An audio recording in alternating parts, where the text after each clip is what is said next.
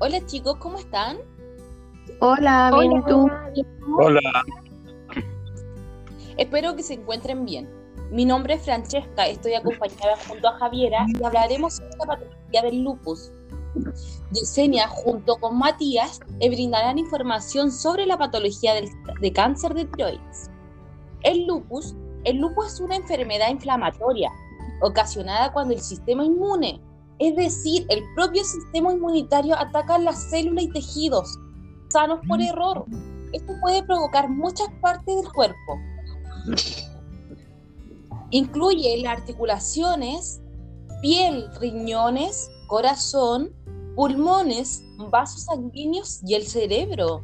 Y puede ser difícil de diagnosticar porque sus signos y síntomas generalmente son similares a la otra de otra enfermedad. La epidemiología del lupus es una de las enfermedades neumáticas sintomáticas más frecuentes, con una incidencia creciente que puede presentar a cualquier edad, pero es más común entre los 30 y 50 años, con una predominancia en mujeres un hombre por cada 10 mujeres. No obstante, el porcentaje de hombres afectados aumenta con la edad. Las causas del lupus aparecen cuando el sistema inmunitario ataca el sector sano del cuerpo. Es probable que el lupus derive una combinación de la genética y del entorno. Las personas que tienen una predominancia hereditaria para contraer el lupus podría desarrollar esa enfermedad. Al entrar en contacto con algo en el entorno que puede desconcernar el lupus. Sin embargo, en la mayoría de los casos se desconoce la causa del lupus. Algunos posibles desencadenantes son los siguientes. La luz solar, la exposición al sol podría ocasionar lesiones de lupus en la piel desencadena una respuesta interna en las personas propensas. También la, la existencia de una infección puede iniciar el lupus o provocar una recaída en algunas personas. También los medicamentos. El lupus puede desencadenar por determinados tipos de medicamentos por la presión arterial, medicamentos para la convulsión, antibióticos. También las personas que tienen lupus Indicios por medicamentos generalmente mejora cuando lo suspende. En caso poco frecuente, los síntomas persistentes incluso después de suspender los medicamentos.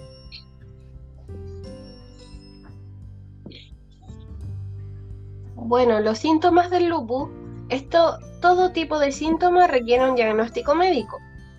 Eh, los síntomas van variando Pueden incluir eh, la fatiga, dolor de articulaciones, sarpullidos, incluso fiebre. Pueden eh, periódicamente eh, hacer brotes de sarpullido en diferentes partes del cuerpo.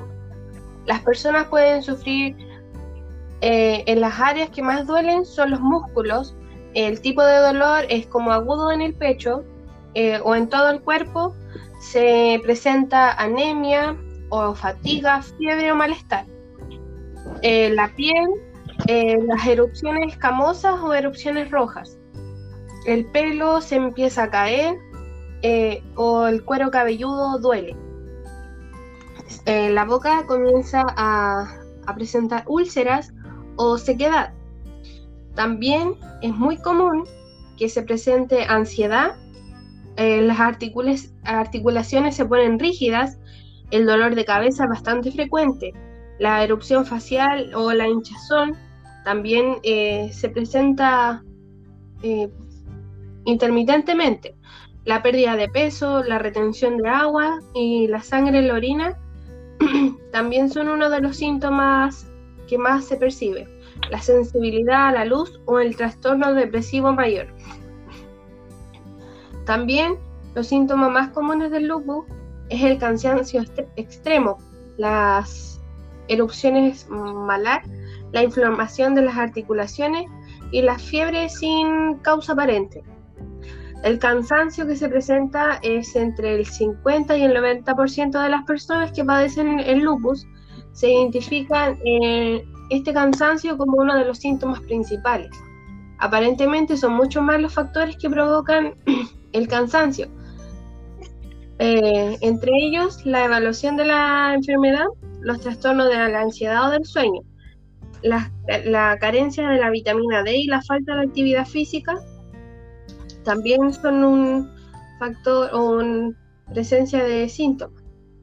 Los científicos difieren el resto de si es, existente. Además, hay una relación entre el cansancio y la enfermedad en sí misma eh, o otros trastornos.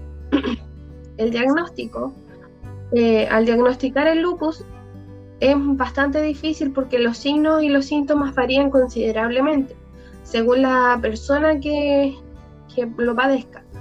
Los signos y los síntomas del lupus pueden cambiar con el tiempo y coincidir con uno de los muchos otros trastornos. El lupus también no se puede diagnosticar mediante una sola prueba. La combinación eh, varía entre la prueba de sangre y la de orina. Los signos y los síntomas también que presenta el paciente y los resultados del examen, el médico lo puede, le puede dar un lugar al diagnóstico. Para esto, eh, el médico eh, pide al paciente que se realice un hemograma completo, que esto es la prueba que mide la cantidad de glóbulos rojos o glóbulos blancos y las plaquetas, así como la cantidad de hemoglobina y la proteína de los glóbulos rojos. los resultados pueden indicar que tiene anemia, lo cual es bastante frecuente en personas que padecen el lupus. También puede tener un recuento de, bajos glóbulos blancos o de plaquetas si padece lupus. La velocidad de sedimento globular también es uno de los exámenes que se realiza. Esto es la prueba de sangre eh, que determina la velocidad a la que los glóbulos rojos se depositan en el fondo de un tubo en una hora. Otro de los exámenes que se realiza para diagnosticar el lupus es la evaluación de los riñones y el hígado. Los análisis de sangre que permiten evaluar el funcionamiento de los riñones y el hígado. El lupus puede afectar estos dos órganos. El análisis de orina es un examen que muestra eh, en tu orina que podría mostrar el, mayor nivel de proteína o glóbulos rojos en la orina, lo cual puede suceder si el lupus ha afectado a tus riñones. La prueba de anticuerpos es el resultado positivo a una prueba que detecta la presencia de estos anticuerpos. Eh, más que nada se ve la presencia eh, producida por el sistema inmunitario. Esto indica eh, un mayor estímulo. Las pruebas que se realizan para diagnosticar el lupus por imágenes que se llama, puede ser la radiografía de tórax. Esto es una imagen del tórax que puede revelar sombras anormales que sugiere un líquido o inflamación en los pulmones el ecocardiograma. Esta prueba es, una sonda sonora que eh, produce una imagen en tiempo real de tu corazón latiendo. Esto permite determinar si hay problemas en las válvulas y otras partes de tu corazón. El tratamiento a seguir para el lupus depende de los síntomas y los signos que presente cada paciente para determinar si deben tratar y cómo tratarte y qué medicamento usar se necesita una conversación minuciosa con el médico acerca de los riesgos y los beneficios. El tratamiento dependerá de la gravedad de los síntomas y de la región del cuerpo afectada por el ataque del sistema inmune. en función de esto, se administrarán unos medicamentos u otros en una dosis o en mayores o menores. Los tratamientos farmacológicos más comunes son a base de medicamentos antiinflamatorios, esto quiere decir, o sea, se administra para reducir la inflamación o por lo tanto que el daño en los órganos se vea menos afectado. El, medicamento inmunodepresores para inhibir el ataque del sistema inmune. Y los corticoides también es para reducir la inflamación. Por lo tanto, eh, piensa que no existe cura ya que es un trastorno de origen genético hay medicamentos que reducen eh, la sintomatología y hacen que la probabilidad de desarrollar complicaciones eh, graves sea mucho menor. A medida que los signos y los síntomas se exageran y desaparecen, tú el medicamento pueden descubrir, eh, o sea, se puede descubrir que se necesita cambiar de medicamento o de la dosis. Los medicamentos que se usan con mayor frecuencia para controlar el lupus son los medicamentos antiinflamatorios, eh, son no esteroides, los medicamentos antipalúdicos y los eh, corticoides, los inmunodepresores y los biológicos. En ensayos clínicos se demostró que la voclosorina es eficaz para tratar el lupus y actualmente se está estudiando eh, otros medicamentos potenciales para, este tratamiento. En la prevención, aunque no existe ninguna medida de prevención específica para prevenir el lupus, eh, como la vacunación o estilos de vida saludables, puede colaborar a evitar el desarrollo de la enfermedad o controlar sus síntomas, en el caso de que lo padezca. Como hemos, eh, como dije ya anteriormente, el lupus es una enfermedad de origen genético, por lo que no hay ninguna manera de prevenir su desarrollo. Si la persona tiene eh, el defecto genético, tendrá la enfermedad independientemente del estilo de vida que la persona lleve. Por lo que sí se puede prevenir es la aparición de los, de los episodios. Por ejemplo, evitando la exposición a la luz solar, vigilar la medida en lo posible las infecciones, eh, siempre hay que respetar las normas higiénicas de los alimentos, cuidando nuestra higiene personal, eh, no tocar los animales, no estar cerca de las personas enfermas y procurando en la, en la medida de lo posible no tomar medicamentos como para la presión arterial, los anticonvulsivos o los antibióticos.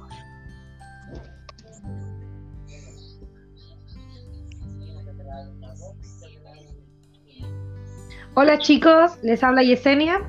Bueno, les voy a dar información importante de la patología de cáncer de tiroides, o igual nombrado como cáncer tiroideo.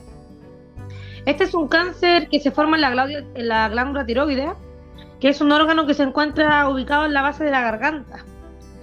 Esta es la que produce hormonas que ayudan al cuerpo a funcionar de una manera normal. Dentro de sus funciones está el poder controlar la frecuencia cardíaca, la presión arterial, la temperatura del cuerpo y el peso, para los que no sabían eso. Los cuatro tipos más importantes de cáncer de tiroides son el papilar, el folicular, el medular y el anaplásico. Y estos cuatro tipos se denominan según el aspecto, pero el aspecto que se puede mirar a través solamente de un microscopio. Las causas de esta patología no se saben con exactitud, ¿Qué causa el cáncer de tiroides? Aún no se sabe. Este tipo de cáncer ocurre cuando las células de la tiroides sufren eh, algunos cambios genéticos. Las causas del cáncer de tiroides es muy poco conocida, pero se cree que implica por una combinación de factores genéticos o ambientales, los que pueden llevar a padecer esta patología. Aunque usted puede estar en mayor riesgo si es que tiene entre 25 y 65 años de edad, que esta le da promedio de riesgo de padecer esta enfermedad. Otro es que usted tenga una frecuente exposición a la radiación. O al igual que tenga eh, factores genéticos anteriormente con esta información, o conlleve o alguna vez tuvo dietas altas o bajas con el yodo. Y otra de las causas que puede tener es la edad y el sexo en el que da. La epidemiología del cáncer de tiroides es una mm, anaplasia maligna, más frecuente en el sistema endocrino, aproximadamente con un 90% dentro de la ciudadanía. Aunque, para que lo sepan, tiene mayor prevalencia en las mujeres. Su incidencia es de aproximadamente como de 9 de cada 100 pacientes durante el año dentro de la mm, sintomatología de esta enfermedad, debemos decir que hay algunas personas que no sienten síntomas. Personas que tienen eh, defensas más altas, puede ser, pero hay otras personas que sí pueden notar, por ejemplo, una protuberancia en el frente del cuello, cerca como llamada la manzanita de Adán, una, una ronquera permanente, eh, sentir las glándulas inflamadas en el cuello de repentinamente, una dificultad al poder tragar alimentos, digerir alimentos, dificultad para poder respirar, o un leve dolor en la garganta o en el cuello, y lo más importante, que es una tos que es persistente. Pero hay que tener ojo que no es causada por un resfrío. Es una tos que persiste y no es por la mm, por la causa de un resfriado mal cuidado o algo así. Hola chicos, soy Matías y hoy les contaré cómo se puede diagnosticar el cáncer de tiroides y cuáles son sus tratamientos. Bueno, el primer diagnóstico tenemos el examen físico que se le hace a la persona. Es un examen del cuerpo para revisar el estado general de la salud, identificar cuál es, es un signo de enfermedad, como masa, bulto, hinchazón, como ya explicó mi compañera Yesenia. Así cualquier otra otra cosa anormal que le pueda salir a la persona. También se toman los datos del hábito de salud de la persona, los antecedentes familiares, eh, los tratamientos que se había hecho anteriormente. También se hace una larinascopía.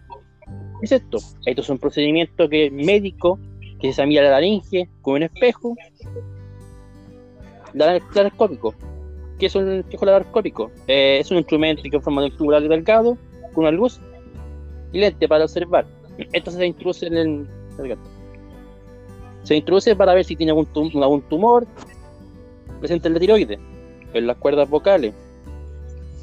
También tenemos un estudio de hormonas de la sangre. Esta es una prueba que examina muestras de sangre a partir de medidas de cantidad de ciertas hormonas que los órganos y tejidos del cuerpo liberan en la sangre. Estas son cantidades anormales, mayor o menor a lo normal. Esto es una sustancia usual, del signo de una enfermedad del órgano tejido. También tenemos los estudios bioquímicos de la sangre. Estas son pruebas por las que se examina nuestra sangre para medir la cantidad de ciertas sustancias, como el calcio, el órgano y los tejidos del cuerpo liberan. La cantidad normal de sustancias que pueden ser signos de la enfermedad. Esto puede ser un signo presente en la enfermedad. También tenemos la ecografía, muy conocida. Es un procedimiento que se realiza para rebotar ondas de la sonida en la alta energía. En los tejidos del órgano interno a fin de producir ecos. Los ecos son una forma de imagen de los tejidos del cuerpo. Se llaman ecogramas. También tenemos la, tomografía computarizada. Esto es un procedimiento para realizar la toma de una serie de imágenes detalladas del interior del cuerpo, como el cuello, que es importante. Desde los ángulos diferentes de la imagen se crea en una computadora conectada a una máquina de rayos X. Esto se inyecta una tinta a una vena o se ingiere el órgano del tejido de destaquen de forma más clara. Esto quiere decir que se destaca, por ejemplo, un bulto, entonces, entonces se introduce en la vena el líquido. ¿Cuáles son los tratamientos para, para, los pacientes con cáncer de tiroides? Tenemos la cirugía. Es un tratamiento más común para el cáncer de tiroides. ¿Qué cirugía se ocupa en el tratamiento? Tenemos la lobectomía, cirugía para extirpar el lóbulo de tiroides donde se encuentra el cáncer. También es posible que se, eh, los ganglios linfáticos cercanos al cáncer. Para observar esto se hace con un microscopio y detectar los signos del cáncer. También tenemos la tiroidectomía subtotal. Esta es una extirpación de casi toda la tiroides. Solo se deja un porcentaje muy pequeño. También es posible extirpar los ganglios linfáticos cercanos al cáncer. También tenemos la castrectomía, es una cirugía para crear un orificio de estómago en la tráquea para ayudarle a, respirar. Esto le ayuda a respirar mayormente a la persona.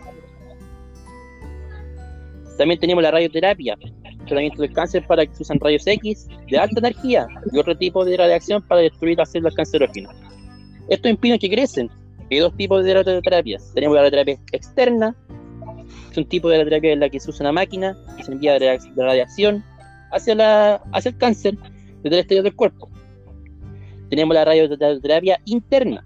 tipo de radioterapia para la que se usa una sustancia radioactiva ya sellada, agujas, semillas, alambre, catéteres que se colocan directamente en el cáncer o cerca de este. Tenemos la, la quimioterapia, un tratamiento del cáncer en el que se usa medicamentos para interrumpir la formación de células cancerógenas. Esto ya sea mediante destrucción o impedir su multiplicación.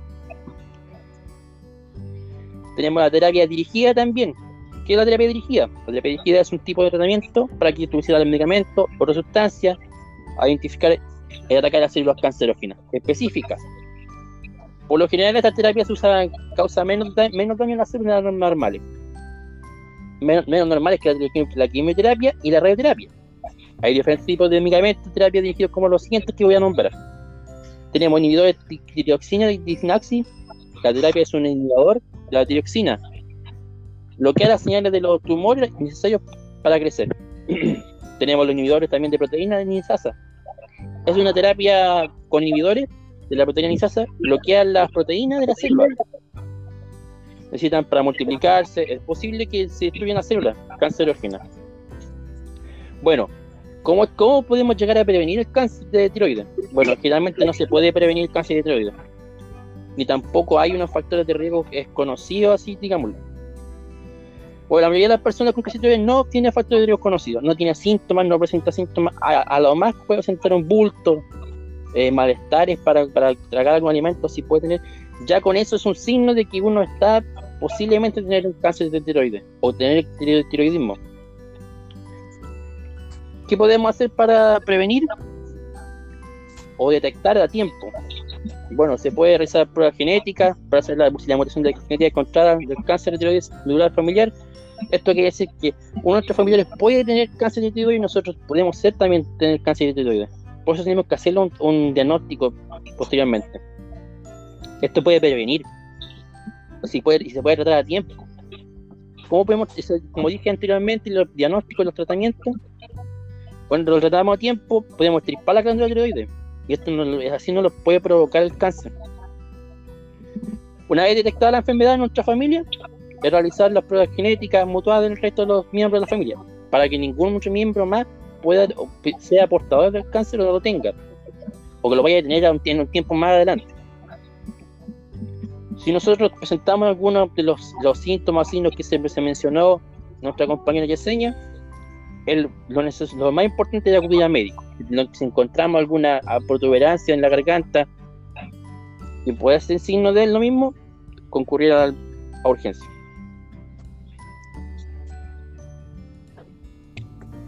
La verdad, Matías, tu información está súper buena.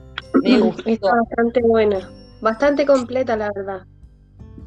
Yo creo que con esta información de las patologías que hemos eh, dicho y mencionado y explicado, eh, yo creo que las personas eh, saben y entendieron más sobre estas patologías. La verdad me gustó muchísimo.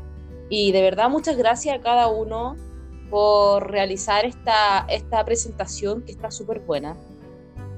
Muchas gracias. Gracias a ti, Francesca, por darnos la oportunidad de que la gente escuche y se pueda informar eh, más fácilmente y de una manera más clara sobre estas patologías, ya que de repente eh, ven la información, pero de una forma más larga. En cambio, aquí nosotros estamos tratando de brindarle la información un poco más em, con proporción más pequeña para que sea de una manera más absorbente em, la información. Así que muchas gracias chicos, que les vaya muy bien y éxito en todo. Chao chicos, que estén muy bien. Gracias por la información entregada. Chao, Igualmente. que estén bien. Chao, que estén bien. Gracias por entregar esta información muy importante para las personas.